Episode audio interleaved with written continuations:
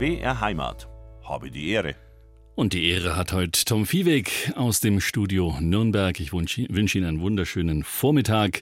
Alles neu macht der März, sagt man ja. Unser Schwerpunktthema in dieser Woche des kalendarischen Frühlingsanfangs. Heute soll es speziell um den Balkon und das Garteln auf der Terrasse gehen, um Zimmerpflanzen und auch um den Klimawandel. Und morgen, auch in Habe die Ehre, unserem Ratsch am Vormittag, dann mit meiner Kollegin Edith Schowalter zum Thema Garten. Garten und Boden. Also ein kleiner Schwerpunkt zum Start des Frühlings und zum Ende dieser Woche. Zum letzten Mal morgen dann übrigens mit Marianne Scheu-Helgert von der Bayerischen Gartenakademie, denn unsere langjährige Gartenexpertin geht in den Ruhestand. Aber zurück zu heute. Den Pflanzenprofi Andreas Moderi kennen ebenfalls viele Menschen, viele Hörerinnen und Hörer und Fernsehzuschauerinnen und Zuschauer. Denn er gibt zum Beispiel in Wir in Bayern im BR Fernsehen regelmäßig wertvolle Tipps rund um Balkon und um Garten und um Natur und um Pflanzen. Passend zum Frühlingsbeginn ist er heute bei mir zu Gast und wir werden heute, habe die Ehre, gemeinsam moderieren. Achtung, Wortspiel. Entspannt, denn einer von uns hat den grünen Daumen, ich bin's nicht. Habe die Ehre im Zeichen des März, der alles neu macht, und im Zeichen des kalendarischen Frühlingsanfangs am 20. März. Ja, zu Gast ist der passende Gast, wissenschaftlicher Fachjournalist, Garten- und Pflanzenexperte, Radio- und Fernsehgärtner Andreas Moderi. Einen schönen Vormittag. Habe die Ehre. Habe die Ehre, Tom. Und das Nürnberger Terrain, wir sind ja hier im Studio Nürnberg, ist dir ein vertrautes. Du kennst hier vor allem jeden Baum und jeden Strauch. ich muss dir sagen, auf der Fahrt daher habe ich mich richtig gefreut, mal wieder endlich hier sein zu dürfen. Es liegt jetzt so ungefähr sieben Jahre zurück. Da war dann leider Gottes die Zeit Nürnberg vorbei gewesen. Wir haben nämlich hier aus dem Fernsehgärtle regelmäßig im Juli 14 Tage lang Fernsehen gemacht. Live, direkt vor Ort in dem schönsten Fernsehgärtle der Welt. Und dann kamen Neubauten mit dazu und dann die Veränderungen überhaupt mhm. gesundheitlicher Art. Von, ja, und jetzt bin ich wieder da als erstes gleich meine zwei Kollegen hier, die Sendergärtner getroffen, gleich den Ratschrauber über den Gartenzaun gehalten. Ich freue mich riesig. Wir in Bayern, äh, viele Fernsehzuschauerinnen und Zuschauer kennen dich da aus diesem Format und wir in Bayern hatte ja dann immer so Phasen im, im Jahr, das war glaube ich immer so die, die Sommerzeit, wo ihr aus diesem Fernsehgärtler täglich Sendung gemacht habt. Täglich Sendung, egal Tom, wie das Wetter war. Mhm. Wir hatten Regenfälle ohne Ende. Wir hatten Gewitter, da mussten wir ganz schnell ins Foyer umziehen innerhalb von drei, vier Minuten. Es war spannend, es war toll gewesen. Und das Fernsehgärtle, ja, ich bezeichne ihn fast als mein Gärtle mittlerweile. Ähm, da wird sich der Garten freuen, wenn wir mal wieder kommen würden, weil er war jetzt seit sieben Jahren verlassen. Wollte ich gerade sagen. Also das ist ja ein kleines Biotop, in dem wir hier senden dürfen in Nürnberg. Wir sind umgeben tatsächlich von einem alten Baumbestand. Wir haben Gebäude hier, die denkmalgeschützt sind. Wir haben Fasane hier. Wenn ich zum Frühdienst fahre, sehe ich auch ab und zu mal Hasen rumhoppeln. Also alles flüchtet sich hier zu uns aus den umliegenden, doch viel mit äh, Straßenverkehr belasteten Ortsteilen, Stadtteilen Nürnbergs. Das heißt, die Natur holt sich so einen Fernsehgarten auch zurück, wenn man ihn mal so ein bisschen äh, brach liegen lässt. Das Schöne ist ja, dass dieser Fernsehgarten, wie du schon gesagt hast, mit alten Bäumen bestückt ist. Und das macht dann natürlich gibt Charakter auf der einen Seite und das andere ist auch für diese Vielfalt an Lebewesen enorm wichtig. Neu angelegter Garten ist genauso wie ein neu angelegter Park. Das muss zuerst mal gefunden werden. Hier wissen alle Insekten, alle Vögel, alle Hasen, die wissen ganz genau, dass hier ein Biotop ist, wo sie in Ruhe gelassen werden, wo sie sich entwickeln können. Es lohnt einfach, diesen Park auch so zu erhalten. Das Thema Garten wird morgen bei uns im Ratsch, habe die Ehre, nochmal eine große Rolle spielen. Wir werden uns heute eher mal um die Terrasse und um den Balkon kümmern. Auch da kann man ein Biotop entstehen lassen. Das wirst du uns noch erzählen. Das alles, diese Passion, dein Wissen in dem Bereich zu Natur und Garten an möglichst viele Menschen weiterzugeben, auf verschiedenen Medien auch. Du hast ja auch für Zeitschriften schon geschrieben, hattest deine eigenen Formate. Das machst du jetzt schon eine ganze Weile, oder? Ja, nachdem ich jetzt 35 geworden bin und fast 40 Jahre im Beruf. Ähm, 35 ich, ist ja das neue 45, glaube ich. Man muss so mal runterrechnen. So. so ist es doch. Nein, Es ist das Schöne dran, dass ich von mir behaupten darf, dass ich das Glück habe, keinen Job zu haben, mhm. sondern ich fühle mich berufen für die Dinge, die ich machen darf. Und das ist auch eine Passion, wie du schon gesagt hast. Man muss Freude dran haben an den Pflanzen, ähm, an den ganzen Zusammenhängen. Und da spielt der Mensch auch eine Rolle. Das heißt, der ganze Komplex Natur, Mensch, Tier, alles, das macht einfach glücklich und zufrieden. Und wenn man sich so ein bisschen auskennt und dieses Wissen weitergeben darf, ja, was gibt's denn Schöneres? Und das Ganze geht natürlich im Garten. Jetzt denkt man sich so ein Gartenexperte, ein Forstwirt, ein Studierter, der hat bestimmt einen, was weiß ich, 300, 400 Quadratmeter großen Garten, lebt in einem Landhaus irgendwo im Voralpenland. Mhm. Ähm, so die Idealvorstellungen auch, die mir entstehen, wenn wir im Fernsehen und im Radio über Garten sprechen. Wie sieht dein Garten aus? Er hat alles, was ich möchte. Das heißt, er hat ein Wasserelement drin, er hat einen Senkgarten dabei. Ich habe natürlich Obstbäume, und zwar alte Apfel, äh, zum Beispiel Grafensteiner, alte Sorten, äh, bei den Zwetschgen genau das gleiche. Dann habe ich viele, viele Kräuter. Ich bin ja Hobbykoch dazu, dafür brauche ich die Kräuter. Und dann habe ich eine kleine Passion dazu, das ist mit Tomaten. Aber nicht die normalen Tomaten, die man so kennt, wie Harzfeuer, sondern die kleinen alten. Das schmeckt einfach, ja, tomatiger geht's gar nicht mehr. Und die sind nur so groß wie eine Murmel. Das ist auch meine Lieblingstomate, die heißt rote Murmel. Einfach vom Geschmack her unübertroffen. Und solche Dinge auch dann weiterzugeben, ähm, welche Pflanzen besonders gut sind und die geschmackig sind, ähm, das ist genau mein Ding. Und äh, deswegen muss ich aber alles, was ich anbaue, auch dann probieren. Also kein Beruf, sondern eine Berufung und du gehörst zu den glücklichen Menschen, die sagen können, Hobby ist Berufung. Richtig auf einen ganz kurzen Nenner gebracht, so ist es. Und könntest du jetzt all das, was du beschrieben hast in dem Garten, von denen die Ausmaße jetzt, sagen wir mal, unbekannt sind, haben wir ja nicht näher thematisiert. Kann ich dir sagen, das sind rund 350 Quadratmeter. Also ein, ein normales Reihen-Eckhaus bringt das auch zusammen. Vielleicht nicht in München, aber in Franken haben wir noch so viel Grund. Richtig. Und da ist es halt entscheidend, dass ich keinen Rasen habe, äh, sondern einfach auch blühende Wiesen, Obst, wie ich dir schon gesagt habe. Du hast aber vermutlich eben auch eine Terrasse und vielleicht sogar noch einen Balkon. Könntest du dir jetzt vorstellen, wenn sich deine Lebensumstände ändern, du müsstest dich reduzieren, eben auf einen Balkon, auf einen großen Balkon oder auf ein Penthouse, könntest du da auch all das machen, was du im Garten machst oder müsstest du auch ein bisschen umdenken, gartentechnisch? Gartentechnisch weniger, weil dieses Umdenken schon stattgefunden hat. Mhm. Das heißt, City Gardening, das war eines der großen Objekte, die ich vor ein paar Jahren schon gemacht habe, bevor es so groß und bekannt geworden ist. Da habe ich mich genau damit auseinandergesetzt, wie kann ich auf dem kleinsten Raum Dinge schaffen, die mich erfreuen. Und darum geht es. Wenn da noch ein Geschmack dabei ist, dann ist es umso schöner. Aber es geht einfach darum, dass man mit dem Grün, Grün ist die Farbe der Hoffnung, wo der Mensch aufblüht, dass man damit leben kann. Und das geht auf Balkon genauso wie Terrasse. Also Setzt kein Garten voraus, sondern einfach den Wunsch, sich zu betätigen mit der Natur. Darüber werden wir noch ganz konkret sprechen, was man auf dem Balkon so alles machen kann. Ähm, nach einer Welle von Kochsendungen, wenn wir jetzt beim Fernsehen bleiben, mhm. die gerade in der Corona-Zeit, habe ich das Gefühl, äh, etwas überhand genommen haben.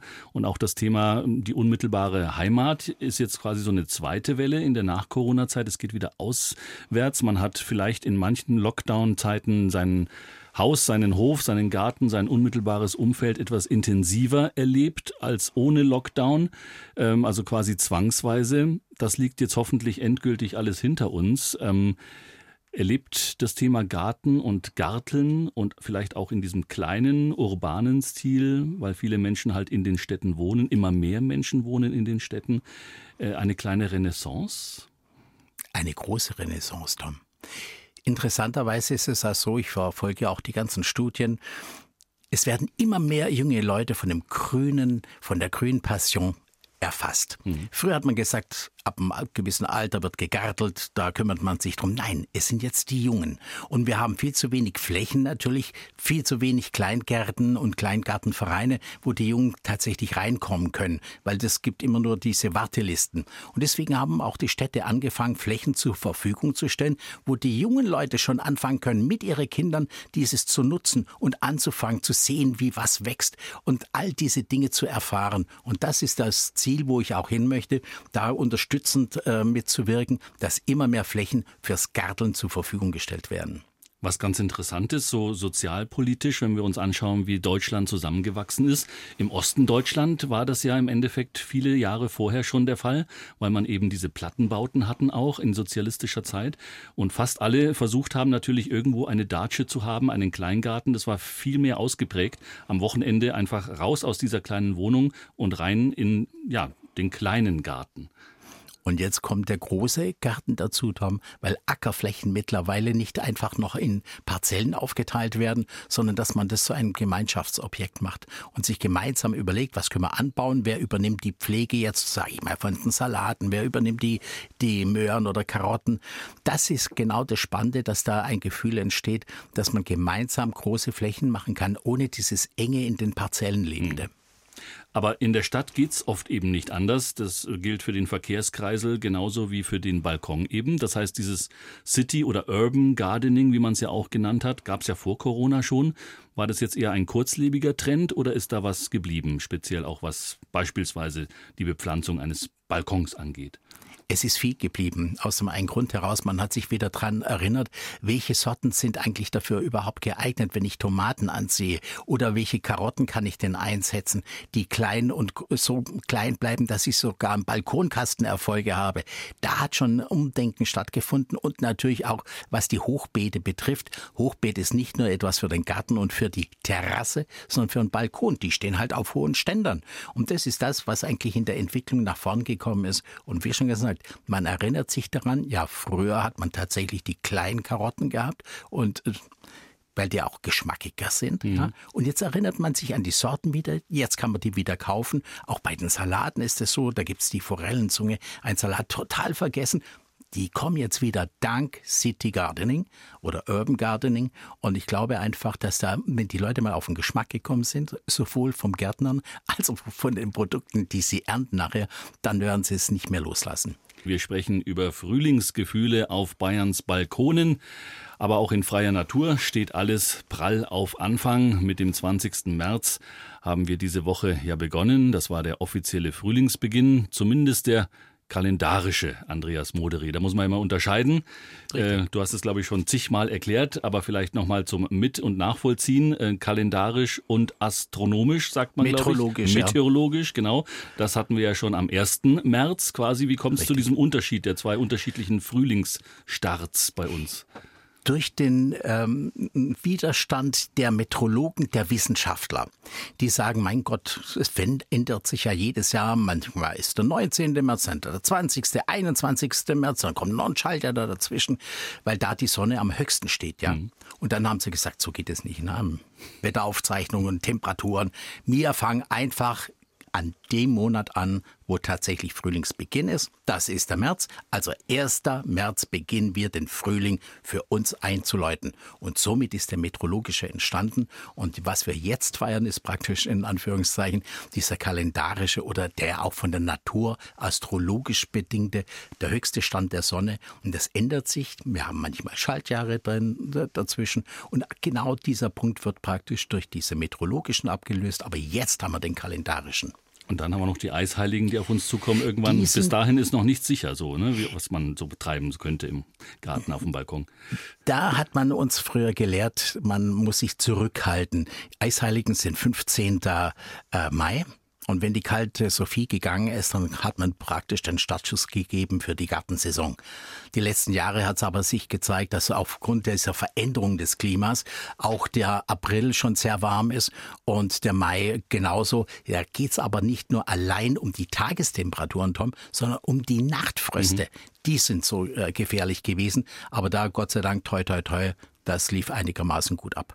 Das heißt, man kann durchaus auf dem Balkon jetzt mehr machen als vielleicht in manchem Garten. Hängt damit zusammen, dass auf dem Balkon natürlich jetzt schon die, ähm, der Schutz da ist.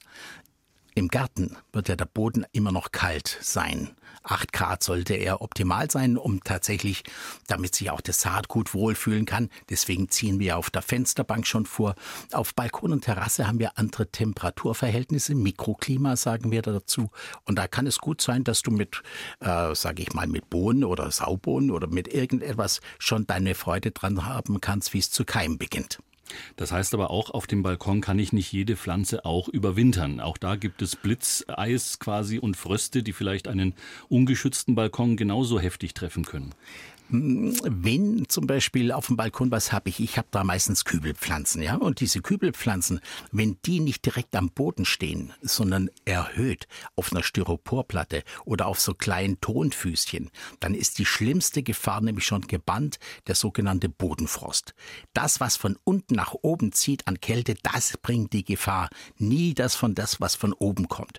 Und deswegen, wenn ich auf Balkon etwas draußen stehen lasse oder auf der Terrasse, da äh, muss ich nur den Bodenschutz primär machen, dicht ans Haus holen und dann kann ich das tatsächlich alles draußen lassen, wenn ich das hinzufügen darf. Ich habe mal einen Versuch gemacht mit Bucavillen. Das sind diese herrlichen, in Spanien findet man sie an jeder Hauswand oder Farbe, in ne? Italien. Und ähm, da habe ich den Versuch gemacht, die draußen zu lassen über Winter. Ich habe zehn Stück gekauft beziehungsweise gezogen. Die haben herrlichst geblüht und dann habe ich die draußen gelassen. Hing damit zusammen, um Versuche zu machen, muss man bestimmte Dinge, muss man sich überwinden und das Herz öffnen. Äh, weil es tut am Anfang, denkt man, mei, hoffentlich geht's auch gut. Mhm. Und da muss ich dir sagen, da habe ich die Erfahrung gemacht, was ich nachher auch umsetzen konnte von der wissenschaftlichen Seite mit her. Wenn Pflanzen ab August nicht mehr gedüngt werden, haben sie weniger Wasser in den Zellen drin. Das ist wie nach einem Weinfest, da sind die Finger auch etwas dicker. Und so geht es den Pflanzen, auch wenn die noch Dünger kriegen im Herbst oder beziehungsweise in diese Zeit hinein, dann setzen die im Gewebe viel Wasser an. Und wenn viel Wasser im Gewebe drin ist, dann ist die Frostgefahr, dass dieses Gewebe platzt bei Kälte viel, viel größer. Mhm. Und ich muss dir sagen, von diese zehn Bougavilleen haben alle stehen ja immer noch, haben alle überlebt. Die Blütezeit ist ein bisschen nach hinten gerückt, aber ansonsten alles Bingo. Mhm. Mein Tipp, wer gerade zuhört, 15. August. Schmalhans ist Küchenchef für unsere Pflanzen draußen, da wird nicht mehr gedüngt und dann habe ich auch keine Kälte oder geringe Schäden an meinen Pflanzen im nächsten Jahr. Also Düngestopp mitten in den Sommerferien. Der Klassiker auf dem Balkon ist, glaube ich, auch immer das Zitronenbäumchen. Oh, das ja. wird ja in den Gärtnereien und in den äh, Gartencentern auch immer beworben und steht dann immer da und soll auch ein bisschen Mediterranes auf den Balkon bringen. Aber da ist dann auch immer die Frage, überlebt der, muss ich ihn in den Keller stellen, wann darf ich ihn gießen? Also Zitronenbäumchen und Balkon gibt es viel zu sagen. Da gibt es viel zu sagen. Das größte Problem ist das, wie du gerade gesagt hast, die Pflanzen mediterran. Jeder sagt, oh, Kind der Sonne, braucht viel Sonne. Vorsicht. Mhm. Oben ja, am Kopf in Ordnung, aber nicht am Topf.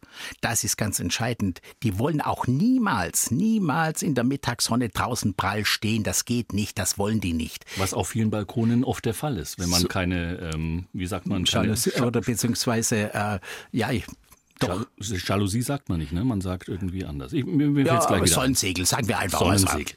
Und da ist das große Problem, dass also oben Sonne ist, in Ordnung, geht zum gewissen Maßen, aber wenn der Topf warm wird, dann geht tatsächlich das Zitruspflänzchen in den Streik. Hängt damit zusammen, die Wurzeln hören auf zu arbeiten und nehmen das Wasser, auch wenn du gießt mit handwarmem Wasser, nehmen die Wurzeln nichts mehr auf. Das bedeutet, es muss der Topf immer schattiert sein, der muss kühl sein, damit die Pflanze die Fähigkeit hat, das Wasser, was ich ihnen gebe, dass sie es aufnehmen können. Und interessanterweise ist, die meisten Pflänzchen gehen schon vor dem Winter ein. Nicht erst im Winter, sondern vor dem Winter, weil sie vertrocknet sind. Also ein zweischneidiges Schwert. Ähm, allein diese Aufbruchstimmung, von der wir vorhin gesprochen haben, ähm, ist ja für viele Menschen auch so ein, ein Zeitraum des Frühlingsputzes, wo der Garten wieder auf Vordermann gebracht wird, der Balkon gekehrt und neu designt wird. Ähm, aber es ist auch eine laute Zeit, dieser Frühlingsputz. Also zumindest bei uns in Deutschland. Und ich als Radiomensch, mir fallen da oft die Ohren ab. Warum muss das sein? Mit diesen Laubbläsern, den letzten Winkel noch irgendwie rauspusten. Es, gab, es gibt ja Sauger und Bläser gleichzeitig, mhm. auch oft kombinierte Geräte. Und das nicht nur auf Gehwegen, sondern inzwischen auch in Privathaushalten. Leider ist es so. Leider ist es so.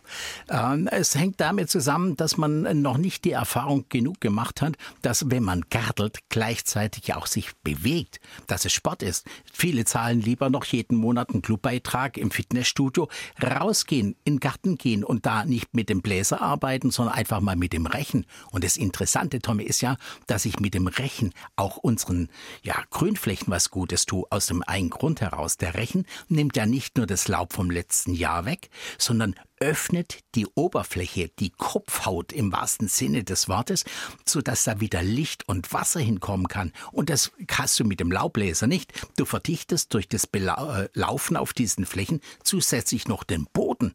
Das heißt, wenn es mal Feuchtigkeit gibt, wenn es mal regnet, dann hast du einen Oberflächenabfluss von dem Wasser, das kann nicht in die Tiefe gehen. Deswegen bitte einfach den Rechen nehmen. Man kann ja gemütlich durchlaufen, man kann ein Glas Wasser mitnehmen oder manche ein Fläschchen Bier mit und dann einfach sich den Rechen nehmen und dann über die Flächen laufen, hinter sich den Rechen herziehen und damit habe ich praktisch was für die, für die Grünfläche getan, aber gleichzeitig auch für mich. Und in deinem neuen Buch Nachhaltiges Garteln für Einsteiger, da geht es auf dem Balkon nicht um den Rechen, sondern da eher um das Bröseln. Da erfährt man zum Beispiel auch, wie man eben Erde aufbereiten kann, ohne eine, ja, einen Rasen zu haben. Auf dem Balkon muss man ja eher in den Kübel was hineinfüllen. Also das alles erfährt man auch in so einem Klossar. Du nennst es Sprachkurs für Hobbygärtner. Das heißt, welche Erden sind denn für den Balkon geeignet? Muss ich die auch jedes Jahr austauschen? Wenn ich also vertikutiere im Garten, was mache ich auf dem Balkon? Das Austauschen auf dem Balkon hängt damit zusammen, oder beziehungsweise der Austausch, der Erdaustausch ist für alle Dinge dann notwendig, wenn diese Pflanzen, die draußen gestanden sind, stark zehrer waren. Das heißt, wenig Nährelemente noch im Boden oder in der Erde drin sind. Das heißt, wir äh, hätten für unsere Neulinge keinen guten Start. Dann nehme ich einfach frische Erde die alte Erde bitte nicht wegwerfen, sondern einen alten Topf nehmen, natürlich vorher fragen, äh, darf ich den nehmen? Dann einfach bei 70 Grad ungefähr, die, die, also die Erde muss in den Topf, der Topf in den Backofen bei 70 Grad, mhm. da wird er gereinigt. Krankheitskeime äh, gehen raus und die Zimmerpflanzen, die brauchen ja auch jedes Jahr neue Erde. Und dann kann ich diese Erde, was vorher auf dem Balkon war, einfach den Zimmerpflanzen geben. Ich dachte, wir machen keine Kochsendung, aber jetzt backen, backen wir Erde mit Andreas Moderi. Nein, es geht mir darum, weißt du, Tom, man wirft vieles so weg einfach, ja. Und man muss einfach mal sich überlegen, wo kann ich das mal wieder einsetzen? Deswegen der Begriff Nachhaltigkeit, der auch oben drüber steht als Titel deines neuen Buchs, Nachhaltiges Garteln für Einsteiger. Im BR Ratsch, Vormittagsratsch, habe die Ehre, ist heute Andreas Moderi zu Gast, Pflanzen- und Gartenexperte und Wissenschaftler in diesem Bereich. Und äh, über die Aufbruchstimmung im Garten, über das Garteln, das wieder in ist, haben wir gesprochen. Für viele Pollenallergiker wie mich beginnt eigentlich die schlimmste Zeit des Jahres, denn ich muss mich entscheiden. Ähm, andere zwingen sich eher zum Rausgehen. Ich bin auch oft mal für daheim bleiben. Ja, ähm, Niesen, Schniefen, Augentränen. Mhm. Auch du, Andreas, bist als Gartenfex betroffen. Mhm. Auch ich, Gartenfuzzi, habe Heuschnupfen. Und ich kenne aber meine Gegner ganz genau. Mhm. Ähm, Haselnuss, Birke, ja. Erle. Da haben wir was gemeinsam. Da, die küssen einen gerade lieber von, also es ist einfach so, dass diese Jahreszeit so herrlich sie ist, für uns manchmal erträglich, äh, unerträglich wird. Aber ich bin trotzdem jeden Tag draußen. Ich lasse mich von diesen kleinen Pollen nicht kleinkriegen. Man muss sich ja nicht, und da sind wir vielleicht wieder bei dem begrenzten Platz auf Terrasse oder Balkon, ähm, diese allergieerregenden Pflanzen direkt mhm. vors Fenster pflanzen, oder? Das kann man ja auch anders machen. Das kann man anders machen. Ähm, wenn sie mal da sind, muss man natürlich damit leben.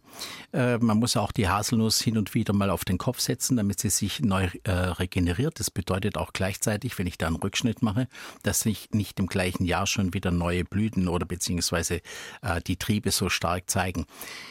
Draußen in der Natur wirst du beim Spaziergang genauso geküsst von den Pollen. Also da gibt es ja gar keinen Unterschied. Und wer jetzt nicht rausgeht, der, der verpasst einfach was. Also Haselnuss kann man vielleicht äh, tatsächlich eliminieren, wenn man sie ähm, nicht haben möchte. Ähm, der Kirschlorbeer ist, glaube ich, nicht sehr allergen, aber habe ich neulich auch gehört, Kirschlorbeer ist gar nicht mehr so in. Äh. Gott sei Dank. Äh, und darf ich das sagen? Bitte. Kirschlorbeer ist für mich eine Katastrophe aus dem Grund heraus. Blüht zwar wunderbar, Aber die Blüten haben nichts für unsere Insekten, mhm. nichts für die Bienen. Was nützt diese Schönheit dieser glänzenden Blätter, wenn unsere Natur nichts davon hat? Deswegen Haselnuss in dem Moment zehnmal lieber wie Kirschlorbeer. Sorry für alle, die in Kirschlorbeer stehen haben. Aber die bringen für die Ökologie, für diese ähm, Diversität nichts. Und das dürfen wir nicht vergessen. Da bin ich halt ein bisschen kritisch, wenn ich das so sagen darf. Bestimmte Dinge, wenn ich es weiß, dann lasse ich einfach die Finger weg. In deinem neuen Buch äh, thematisierst du ja auch den Klimawandel immer wieder aus traurigem, aber gutem Grund. Aber auch der Pollenflug äh, hat ja mit Klimawandel zu tun, dass er nämlich beispielsweise im Pollenflug ja begünstigt. Er begünstigt auch dahingehend, dass wir sogar es schaffen, ähm, dass wir nicht nur einmal im Jahr Pollen kriegen, sondern wir haben es vor zwei Jahren schon mal gehabt, dass tatsächlich im Spätherbst wiederum eine neue Blüte beginnt. Das heißt, die Natur fängt auf gut bayerisch zu spinnen an. Mhm. Ja, die weiß gar nicht mehr, wenn Frühling und Herbst ist, bedingt natürlich durch äh, diese klimatische oder ja temperaturmäßigen Verschiebungen. Und das ist natürlich ein bisschen traurig, aber ich hoffe doch, dass wir auf einem guten Weg sind, dass wir es wieder einigermaßen einigermaßen Griff bekommt. Und in Zukunft könnten ja auch noch ganz andere äh, Pflanzen bei uns heimisch werden durch den Klimawandel und dann wieder ganz neue Allergene äh, mit uns äh, konfrontiert sein. Ja, also äh, bereits vor 40 Jahren haben die Professoren zu uns gesagt, ihr werdet euch wundern, wie die Wälder bei uns bald ausschauen werden. Das Thema war schon damals bekannt zu meiner Studienzeit. Und das heißt, äh, jeder konnte sich gar nicht vorstellen, dass bei uns tatsächlich das Thema Zedern oder Pinien oder irgendwas in diese Richtung überhaupt mal möglich ist. Und man sieht es einfach jetzt schon, dass Experimente gefahren werden, welche Pflanzen man zusätzlich bringen kann.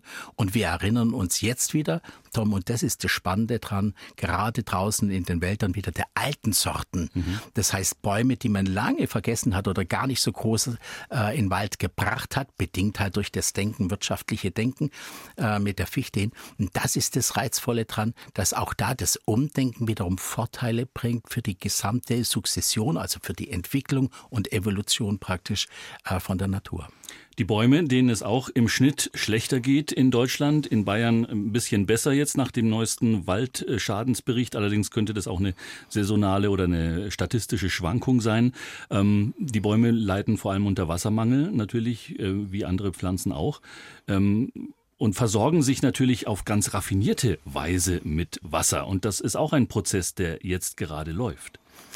Der Prozess läuft, und zwar das Wasser wurde ja eingespeichert im Winter in den Keller. Das heißt tief in die Erde, in den Wurzelbereich hinein. Und jetzt, nachdem die Tageslänge wieder größer wird oder beziehungsweise der Tag ist länger, die Temperaturen steigen nach oben, da weiß, wissen diese Pflanzen ganz genau, ich muss das Wasser nach oben bringen, damit die Knospen dick werden, damit die aufgehen können, damit die Blätter und Blüten sich entwickeln können. Und dieses musst du dir vorstellen, das hört man sogar. Wenn du dich mal mit dem Ohr an eine Birke, die schon etwas kräftig ist, äh, mal richtig hinhörst mit dem Ohr, dann hört man es förmlich klucksen oder rauschen, weil dieses Wasser, das nach oben gebracht wird, ja, das hört man. Natürlich nicht bei einer Eiche, die äh, eine Schwarte hat, sage ich mal, von vier, fünf Zentimeter. Mhm. Es müssen also ganz dünne Rinden sein. Die Buche gehört auch noch mit dazu. Und das ist das Spannende daran, dass wir hören können, wie diese Transporte wieder stattfinden.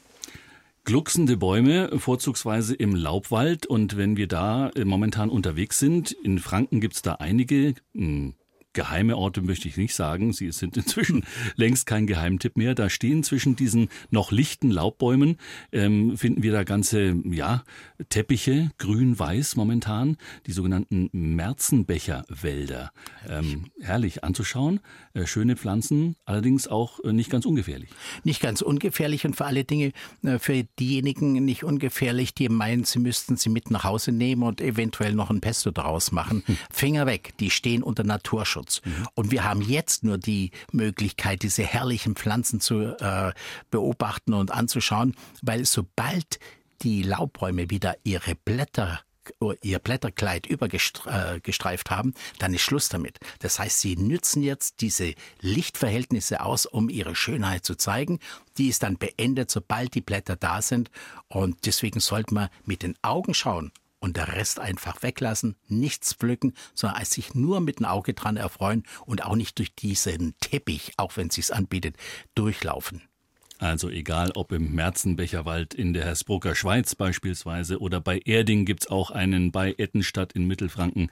Die Gäste werden ausdrücklich gebeten, aufgrund eben dieser sensiblen Waldbodensituation und weil die Pflanzen letztendlich ja auch gefährdet sind, die Wege nicht zu verlassen, die Pflanzen, die Merzenbecher nicht zu entfernen, nicht zu beschädigen. Von der Ferne fotografieren geht auch mit Zoom heutzutage. Nur so können wir uns noch viele Jahre an der Blütenpracht und diesem seltenen Naturschauspiel erfreuen.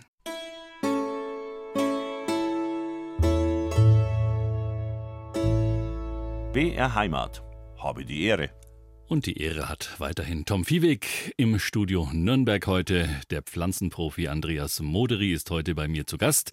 Ihn kennen viele, denn es gibt zum Beispiel in Wir in Bayern des BR-Fernsehens regelmäßig seine Rubrik mit Tipps rund um Balkon und Garten. Passend zum Frühlingsbeginn ist er heute bei mir zu Gast. Alles neu macht der März unser kleines Schwerpunktthema in dieser Woche auf BR Heimat mit dem heutigen Thema Balkon und Terrasse. Morgen widmet sich dann meine Kollegin Edith Schowalter dem Thema Garten und Boden. BR Heimat in Habe die Ehre mit Rias Moderi. Zum Kräuterpflanzen muss man nicht unbedingt einen großen Garten haben. Genau das, zumindest denke ich mir das als Laie, geht auf dem Balkon wunderbar. Hervorragend sogar.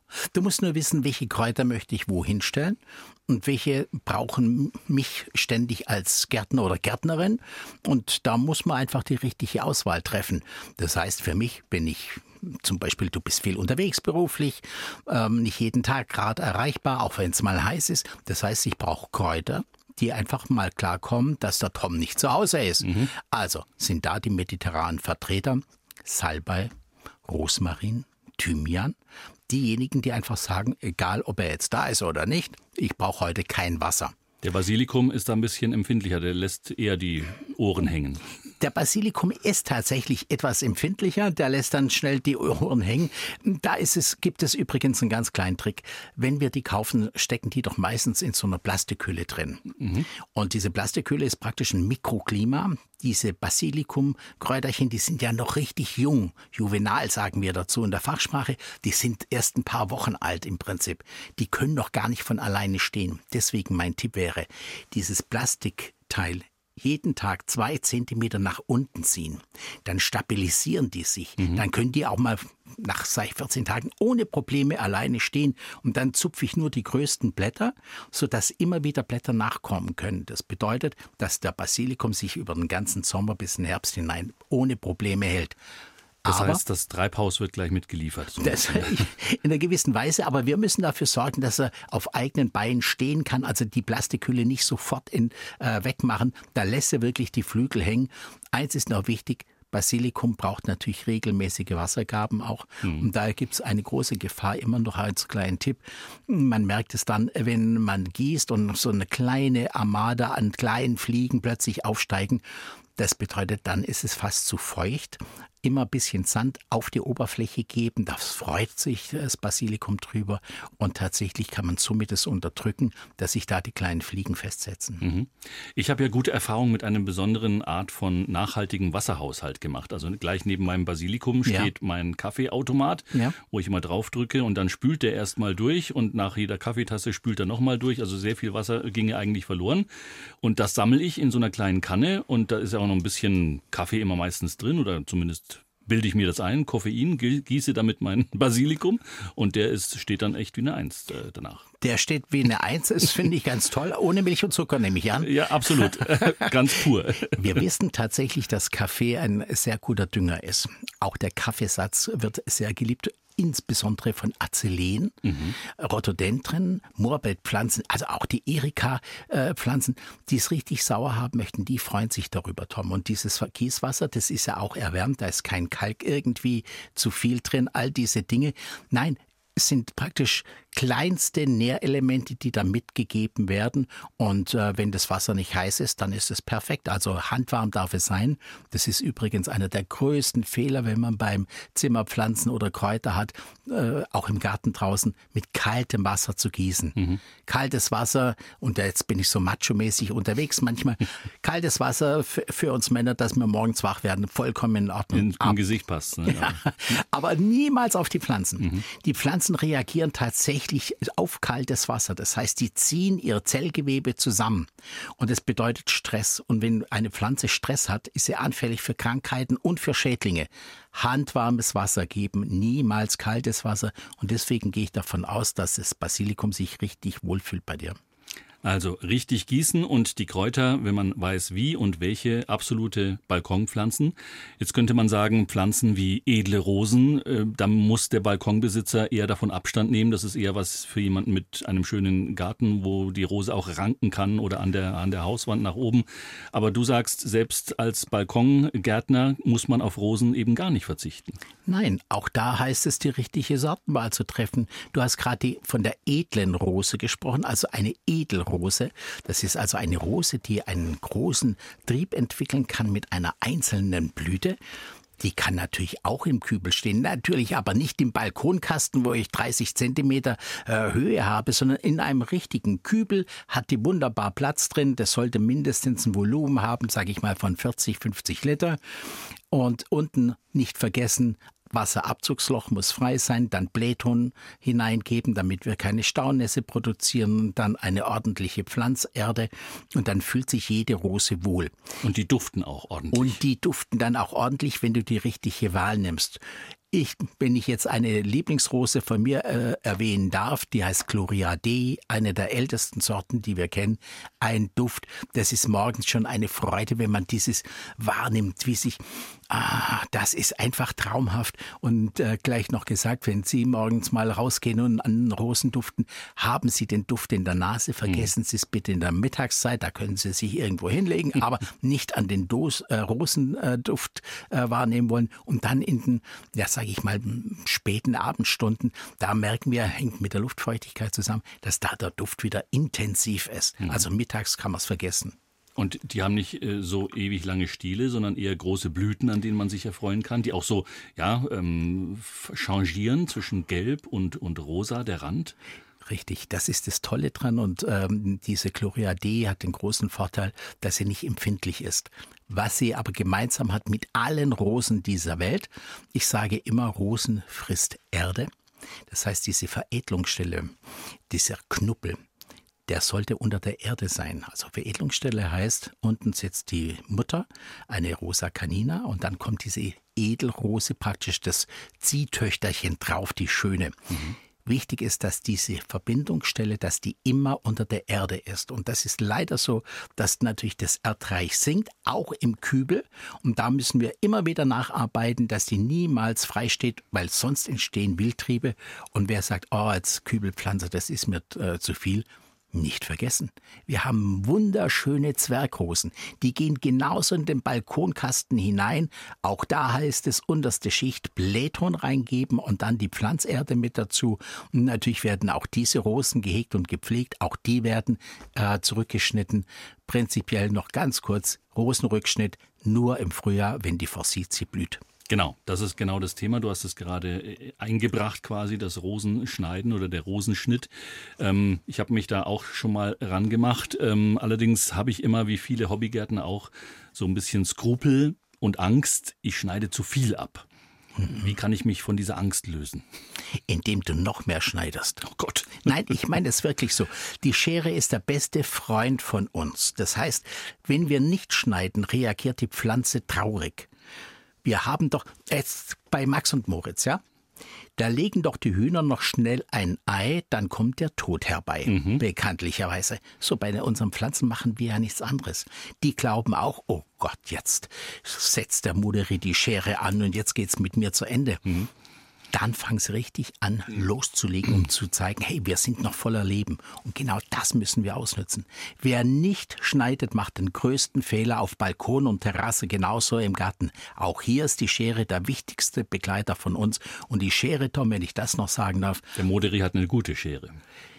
ich habe eine alte, gute Schere und das ist für mich ganz entscheidend.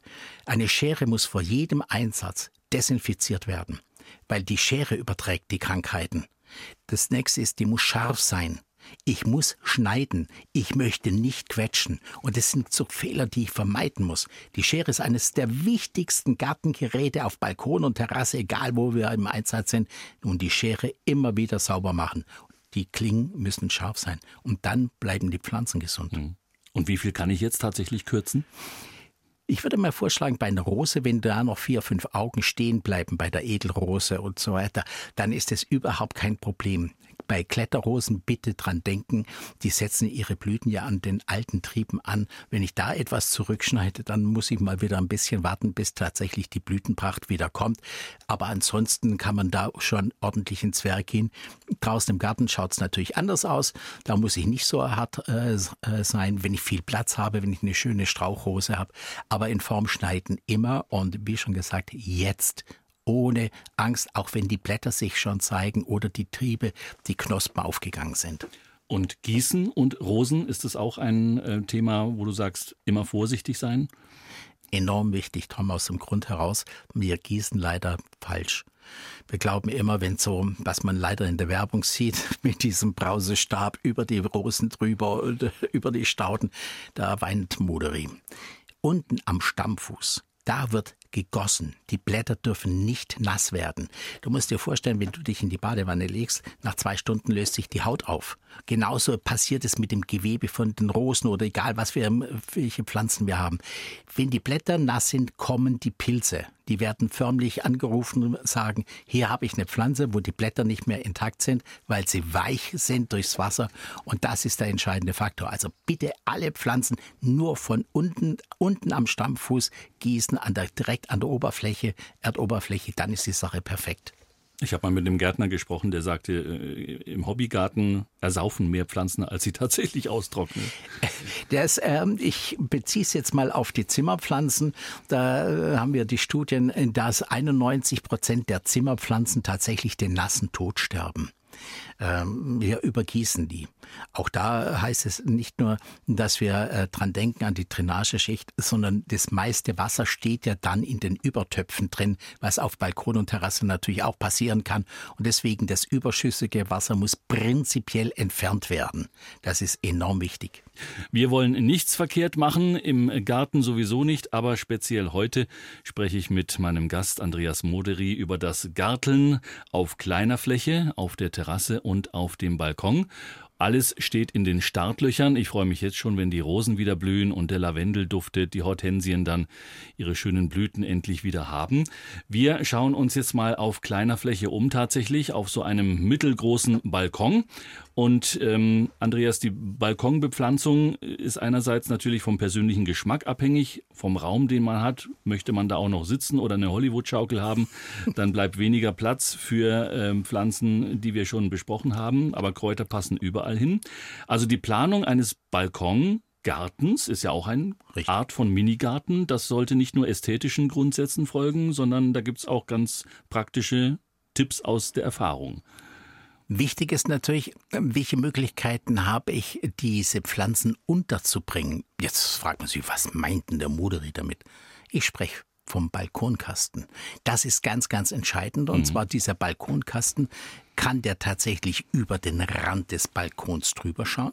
Oder muss der so gehängt werden, dass er innen drin tatsächlich äh, sich nur präsentiert? Weil Balkonkästen, die sich nur nach außen präsentieren, da habe ich ja selber gar keine Freude dran. Die zeigen zwar der Nachbarschaft, boah. Die klassischen ich, Geranienwälder. Äh, richtig. man zeigt der Nachbarschaft, das bin ich und das kann ich. Nein, es wäre natürlich auch schön, wenn man es nach auf dem Balkon genießen kann. Und wie du gerade gesagt hast, das Garteln heißt für mich eine Gartengestaltung im Balkonkasten. Balkon Balkonkasten sollte mindestens eine Höhe haben von 15 Zentimeter, mindestens die Höhe haben. Dann kommt auch da wieder, wie ich vorher bei Kübel gerade gesagt habe, immer eine äh, Tonschicht rein. Blähtonkügelchen, ganz entscheidend, die Wasserabzugslöcher bitte reinbohren, wenn keine drin sind. Das Wasser muss rauslaufen. Dann setze ich die Erde ein und dann suche ich mir die Pflanzen nach vier Kriterien aus. Ein Kriterium ist, wir haben heute schon drüber gesprochen, über die Insektenwelt. Was hat die Insekte davon, wenn ich die schönste Hybrid-Geranie mir kaufe? Farblich eine Sensation von der Blüte her, boah, herrlich, mhm. aber die Insekten haben gar nichts davon. Das ist im Prinzip für die Null, da geht gar nichts mehr. Stichwort Kirschlorbeer. Ich hoffe, du bist nicht nachtragend. Völlig unnütz. ähm, unnütz. Ah, gut. Dann das nächste ist, wie sind die Wind Windverhältnisse. Mhm. Welche Pflanze kommt tatsächlich mit dem Wind ohne Probleme klar? Natürlich entscheidet nicht nur der Wind, sondern auch die Sonne. Habe ich einen schattigen Balkon, sonnigen Halbschatten? Das entscheidet mit. Und dann sage ich immer wieder, es muss ja nicht nur für die Insekten was sein, sondern auch für mich. Habe ich Duft dabei? Das ist doch mit ein Kriterium, wenn ich auf meinem Balkon sitze, dass ich sage, oh, das ist ja mein Balkon, das hier duftet. Mit allen Sinnen. Mit allen Sinnen. Mhm. Und da gehört natürlich auch das Naschen mit dazu.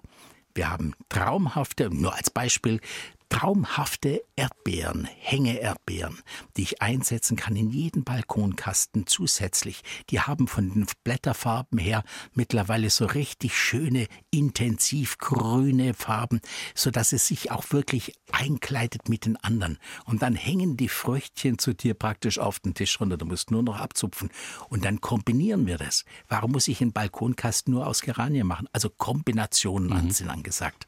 Und wer mit wem äh, sich gut verträgt, das kann man einerseits nachlesen in deinem Buch, aber gibt es auch ein Beispiel? Man sagt, das sind tolle Teams für den Balkon. Tolle Teams. Also für mich ganz wichtig ist gerade mal, was ich gerade angesprochen habe, schon bei der Teambildung ist diese vier Kriterien. Die müssen zueinander passen vor alle Dinge Wind und Sonne. Du hast gerade mein Liebling genannt. Lavendel zum Beispiel. Mhm. Lavendel passt in jeden Kübel mit hinein. Lavendel in den ersten Anfangsjahren ist ja nicht gleich der Riesenbuschen, sondern der entwickelt sich. Und La duftet. Mhm. Und duftet und muss wenig gegossen werden. Dann, was mit dazugehört mittlerweile, sind auch die herrlichen Ziergräser, die es gibt da äh, spielen nicht, nicht nur mit Grün, sondern die sind, zeigen sich in Rot, da in, in Gelb. Also das sind die vergessenen Kinder, wo ich sage, der hat man nie in Balkonkasten reingesetzt, Geranien, Fuchsien und Co., gar keine Frage. Aber da entscheidet tatsächlich auch die Optik. Hohe Pflanzen in die Mitte setzen, wie ein Kegel sich dann nach unten die Begleitpflanzung machen, das sieht optisch toll aus. Gerade habe ich ein Beispiel genannt, die Fuchsie. Die Fuchsie ist beleidigt, wenn sie in der Sonne steht. Das mag sie nicht. Das ist eine Halbschattenpflanze. Die Geranie wiederum, die freut sich darüber, wenn sie die Sonne kriegt. Und jetzt, so, wenn ich die Geranie habe, möchte ich gerne eine Pflanze haben, die noch duftet richtig intensiv. Da würde ich mal sagen, duftsteinreich. Eine Pflanze, die so klein, so zierlich und wirklich schön ist. Im Gegensatz zum Ziertabak, der sich nach oben schieben kann. Mhm. Ein Duft, wenn man abends nach Hause kommt, auf Balkonien sitzt, der Dufttabak, deswegen heißt er auch so. Das ist unglaublich, was da es sich entwickeln kann. Ich sage immer, diese Pflanzen gehören auch mir zu der Welt der Workaholics, die erst am Abend kommen und den Balkon genießen wollen. Da ist entscheidend, dass ich da die Blüte habe, helle Pflanzen, das heißt helle Blüten, die noch weiß oder gelb sind, die sehe ich abends und dann noch duften, dann habe ich alles richtig gemacht. Also Gärtnerinnen, Gärtner haben wir gesagt, sind Genussmenschen. Essbares auf dem Balkon anzubauen, macht das aus deinen Augen überhaupt Sinn? Essbares ist wichtig für mich nicht zur Grundversorgung der gesamten Familie gedacht auf Balkonien, aber das Naschen ist doch so entscheidend. Naschen bedeutet für mich, es passt auf jeden Balkon, egal wie groß er ist, passen diese kleinen Obstbäumchen, die man in Kübel setzen kann, die sich entwickeln und herrliches Obst tragen. Ganz egal, ob es sich jetzt um einen Mini-Apfelbaum handelt oder Kirsch. Äh, ich habe die letzten Jahre im Kübel drin äh, Sauerkirschen gehabt ein Traum, fantastisch. Und da geht es nur um das Naschen. Nicht, dass man sagt, boah, da mache ich zehn Kuchen davon. Nein, das hat man natürlich nicht. Aber es geht jetzt um das Erleben. Duften, probieren, schmecken. Mehr braucht der Mensch gar nicht. Stichwort Platz auf dem Balkon. Im Gartencenter habe ich neulich gesehen, es gibt spezielle Balkontomaten, die sich auszeichnen, dass sie eben recht klein bleiben aber kann man auch ganz normale äh, Tomaten pflanzen? Ganz normale Tomatenpflanzen, die wollen ja in die Höhe gehen. Das heißt, sie brauchen zum einen ein tiefes Reich, wo sie sich tatsächlich von ihren Wurzeln her entfalten können. Und dann brauchen sie auch etwas, wo sie sich nach oben klimmen können. Mein Tipp wäre gerade die alten Tomatensorten, Golden Garant oder Rote Murmel, die ich schon genannt habe. Das sind Pflanzen, die ich ohne Probleme setzen kann. Aber auch diese kleinen Cocktailtomaten, ähm, die sind für Balkon und Terrasse bestens geeignet. Wichtig wäre noch zu erwähnen, eine Tomate freut sich immer, wenn in der Nähe der Chili ist. Mhm. Nicht nur wegen dem Genuss, sondern selber ausprobieren. Da wird man nämlich ganz tolle Erfahrungen machen. Da gibt es jetzt auch neben dem Chilis diese grünen Pimientos, mhm. ähm, die manchmal ja auch durchaus nicht ganz so scharf sind, aber wenn man ein bisschen sie mit Olivenöl anmacht dann danach und mit, äh, mit Meersalz, dann schmeckt das tatsächlich nach Urlaub. Das ist Urlaub pur und bitte dran denken, die Königskrone immer wegnehmen. Das ist die erste Blüte, egal ob bei Chili oder Paprika. Wenn man die entfernt, gibt es nachher noch mehr Blüten, als man sich gedacht hat. Die Königsblüte entfernen und dann geht's richtig los. Salbei, Lavendel, Rosmarin, Kräuter auf dem Balkon haben wir schon besprochen. Jetzt habe ich irgendwann mal gehört, Balkon eher schwierig bei Schnittlauch, weil auch der will irgendwie zu sehr, zu schnell in die Höhe. Ähm, würdest du sagen, gibt es auch Pflanzen, wo du abraten würdest, äh, die auf dem Balkon zu ziehen? Also Schnittlauch und äh, Petersilie würde ich auf dem Balkonkasten jetzt nicht unbedingt sehen äh, wollen. Es, wollen ist falsch ausgedrückt, jeder nach seinem Gusto und jeder nach seinem Geschmack. Aber da ist es natürlich so, die brauchen natürlich erstens eine andere Wasserversorgung und wollen sich als Nachbar gar nicht so gerne haben. Wir haben Pflanzen bei den Kräutern, wie zum Beispiel das berühmte Maggi-Kraut, ja, die, die gehen nicht im Balkonkasten, weil die haben einen Austrang, eine richtige ja, Expansionswut in, äh, in sich drin. Das geht alles nicht. Wir müssen reduzieren. Estragon würde ich auch die Finger davon lassen, weil es ein bisschen empfindliches Kerlchen ist. Bei Schnittlauch lass mal am besten im Topf, in einen schönen Tontopf reinsetzen, dann ist es ganz wunderbar. Für den Balkonkasten finde ich es nicht so witzig. Petersilie ebenfalls in den Tontopf setzen, dann dürfen die natürlich mit in die Open-Air-Saison raus auf Balkon und Terrasse Terrasse, aber nicht direkt im Balkonkasten drin. Ratschläge und Tipps. Wir sprechen heute mit Andreas Moderi über Garteln auf Terrasse und Balkon. Und wir sprechen noch, und das ist ganz wichtig, anhand seines neuen Buches über nachhaltiges Garteln. Äh, auch im Untertitel des Buches von Andreas Moderi zu finden. Ressourcenschonend Gärtnern auf Balkon und auf der Terrasse. Unser Thema heute. Ja, dass wir dieses selbstverständlich auch nachhaltig tun, lieber Andreas, hat sich schon rumgesprochen. Nachhaltigkeit ist aber auch so ein Begriff, der in den letzten, sagen wir mal, 20 Jahren doch auch ziemlich ähm, entwertet worden ist, weil er überall verwendet wird, äh, von der Autoindustrie bis hin zum Garten tatsächlich. Ähm, was ist dieser Begriff Nachhaltigkeit für dich tatsächlich? Was bedeutet der? Das war der oberste Grundsatz während meines Studiums. Hing damit zusammen, dieser Begriff kommt aus der Forstwirtschaft. Und zwar nicht paar Jahre zurückliegend, sondern 1530, das muss man sich bitte vorstellen. Da war es das oberste Prinzip für alle Forstmänner und Forstfrauen, heute an morgen denken. Und dieses Umsetzen von heute an morgen denken hat man aufgenommen in die erste Forstordnung oder Forstverordnung und es wurde schriftlich festgehalten, dass es eine Notwendigkeit ist, diese Nachhaltigkeit einzuhalten. Und jetzt ist es natürlich modern geworden, wie du gesagt hast, leider schon fast abgenützt. Aber wichtig zu wissen ist es, dass es um das Morgen geht. Das ist für mich der springende Punkt.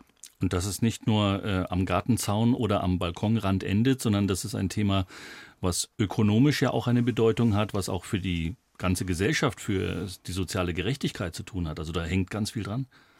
Soziale Gerechtigkeit hängt auch damit zusammen, dass wir eigentlich ungerecht sind mit den Dingen, die wir haben.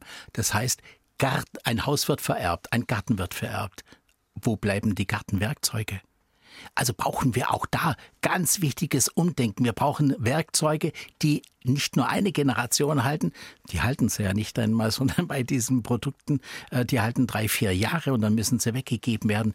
Ich selber habe das Glück, Tom, von meinem Großvater noch Spaten und Rechen zu haben, weil das natürlich nicht nur billige äh, Plastikgeschichten waren, sondern es ist Handwerkliches. Und das möchte ich gerne, dass man das wieder aufnimmt, dass man tatsächlich auch beim Garteln die richtigen Werkzeuge einsetzt.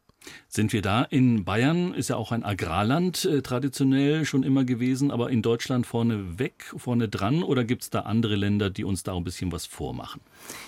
Wir haben das Glück, dass wir in Bayern einer der ältesten Schmieden haben, die tatsächlich dieses Handwerkszeug für uns herstellen, mhm. die wirklich top sind. Äh, in anderen Generationen äh, oder beziehungsweise in anderen Ländern, ich spreche jetzt mal äh, für die etwas südlicheren, da ist es eine Selbstverständlichkeit, dass man auch diese Werkzeuge weitergeben kann. Das heißt, da mit Plastik und so weiter weiß man ganz deutlich, dass da nicht so viel eingesetzt wird. Auch es fängt ja bei der Gartenschere an, ob du Balkon hast oder Terrasse oder Garten. Die Gartenschere ist ganz, ganz wichtig. Was nützt es, wenn ich eine Gartenschere habe, wo ich die Klingen nicht austauschen kann, die ich nicht selber schärfen kann? Das sind ja alles so Kleinigkeiten. Dann wird die einfach nach drei, vier Jahren, wenn sie stumpf ist, weggeschmissen. Das braucht's doch nicht. Mhm. Wir können doch das selber wieder richten und das Schärfen ist wirklich kein, kein Hexenwerk, sondern es geht relativ einfach. Man muss es sich bloß mal zeigen lassen und dann funktioniert's. Dass man Samen aus den Pflanzen zieht, die man selber anbaut, ist das auch so ein Kreislaufprinzip der Nachhaltigkeit? Auch das, da ist es nur wichtig, auch welche äh, Pflanzen nehme ich, um sie tatsächlich fortzusetzen. Schön ist das, dass wir immer mehr als Gartler austauschen. Es finden Tage, Treffen statt, wo man sagt, ah, du hast so letztes Jahr so tolle äh, Tomaten gehabt oder Gurken. Äh, oder Gurken ist es ein bisschen schwieriger, weil die verändern sich zu schnell. Mhm. Aber der Austausch ist wichtig, auch gerade bei den Zierpflanzen für Balkon und Terrasse. Austauschen und selber wieder machen. Das ist das Entscheidende und auch immer wieder vielleicht neue Pflanzen entdecken. Äh, da kann ich mich erinnern, du bist ja auch sehr viel unterwegs in der Welt und in Europa auf verschiedenen Fachmessen und ähnlichem. Da hattest du mir was erzählt äh, vor einigen Jahren über Kartoffeln vom Balkon, der ganz ja, ja, heiße Scheiß würde man heute sagen, also ganz, ganz trendy. Ähm, Gibt es da abzusehen, was sich da tut an, an neuen Pflanzen auch? Ja, es gibt zum Beispiel eine neue Pflanze, das ist eine, ähm, oben habe ich die Tomate und unten die Kartoffel. Nein, in einer Pflanze. In einer Pflanze drin. ähm, sowas gibt es, aber das ist ja auch das Spannende, dass es immer Weiterentwicklungen gibt. Wie zum Beispiel, dass ich ähm, äh, auch bei den Zimmerpflanzen, es gibt immer wieder neue Geschichten, äh, die so spannend sind. Und ähm, wenn ich das kurz hinzufügen darf, äh, vielleicht einen kleinen Termin vormerken, das ist der 13. April. Sendung Wir in Bayern. Da stelle ich mal wieder ein paar Neuigkeiten vor, die ich für Sie auf der Messe entdeckt habe, ähm, die jetzt noch nicht so populär sind. Und das macht mir auch riesen Spaß, ähm, da auf Entdeckertour zu gehen, weil ansonsten hätten wir als äh, Freunde des äh, grünen Daumens auch keine schönen Orchideen zu Hause. Die wurden früher alles durch Expedition ins Land gebracht, durch Entdecker. Und ähm, ich würde gerne der grüne Entdecker sein. Das alles im BR Fernsehen bei Wir in Bayern. An dieser Stelle aber auch äh, schöne Grüße nach Südtirol. Das ist ein Sehnsuchtsort nicht nur meiner äh, Prägung, sondern auch deiner. Du bist da sehr oft unterwegs. Und auch die Südtiroler haben ja ein ganz besonderes Bewusstsein für ihre Bauerngärten, für Nachhaltigkeit, haben sogar ein Kompetenzzentrum, wo sowas wissenschaftlich erforscht wird. Und da wirst du jetzt auch mit deinem Buch unterwegs sein, also erstmal jenseits der Alpen. Es ist richtig, ich bin in Südtirol jetzt seit äh, fast 22 Jahren unterwegs, auch natürlich mit dem grünen Daumen und äh, darf da, das Institut darf man ruhig nennen, das ist die Leimburg, das ist nichts anderes praktisch wie eine landwirtschaftliche Universität. Im Vordergrund steht dann natürlich der Obstanbau und all diese Dinge, die halt dann das typisch sind für also Südtirol. So ähnlich wie Triesdorf bei uns. Ja, äh, oder Veitshöchheim, mhm. all diese äh, für uns ganz wichtigen Stellen. Und so ist es halt die Leimburg ähm, in der Nähe von Bozen. Und ähm, ich selber habe das Glück da unten auch, ja, mein kleines Wissen ein bisschen weitergeben zu dürfen. Und das ist das Schöne dran. Und wie du sagst, äh, zweite Heimat, vollkommen richtig. Und du wirst unterwegs sein, um das Buch vorzustellen, wobei nachhaltiges Garteln für Einsteiger soll jeder selber lesen. Und du machst auch keine wirklichen Lesungen aus dem Buch. Da, wo du bist, da kann man dich eher so als Garten-Performance-Künstler erleben. Ja, ich selber bezeichne mich ja als Gartenfuzzi. Ähm, man muss es erleben. Garten kann man nicht lesen. Garten muss man spüren. Man muss auch, die Erde muss man riechen können. Das ist ja das Schöne an der ganzen Geschichte. Warum dieses Gartenbuch für mich entstanden ist. Ich wollte was anderes machen, Tom. Gartenbücher gibt es en masse. Ich hatte mal einen traumhaften Chefredakteur und Herausgeber, der hat immer gesagt, vergiss die ganzen Schnullisätze. Mhm. Das heißt also, äh, dann greifen wir zur Gießkanne und heben die langsam an und nein, Fakten, Fakten, Fakten. Kurz, prägnant, aber genau sagen, wie ich es machen muss. Wie muss ich die Schere halten, wenn ich die Rosen schneide zum Beispiel? Wo setze ich an? Wie setze ich an? Und das geht kurz und präzise. Und das möchte ich halt mit diesem Buch machen, dass diejenigen, die einsteigen, sich nicht 400 Seiten um die Ohren schlagen müssen, sondern sie sollen alle den Spaß am Garteln finden und dann tatsächlich weitermachen damit. Das ist ein Einsteigerprogramm.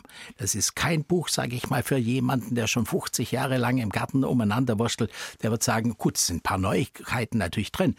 Äh, wie du schon gesagt hast, die Nachhaltigkeit. Dann habe ich Pflanzen mit drin, die besonders gegen die Trockenheit kämpfen werden und ihre Blüte zeigen. Dann habe ich alles drin, wie man Sandbeete anlegt, weg von der Erde hin zum Sand.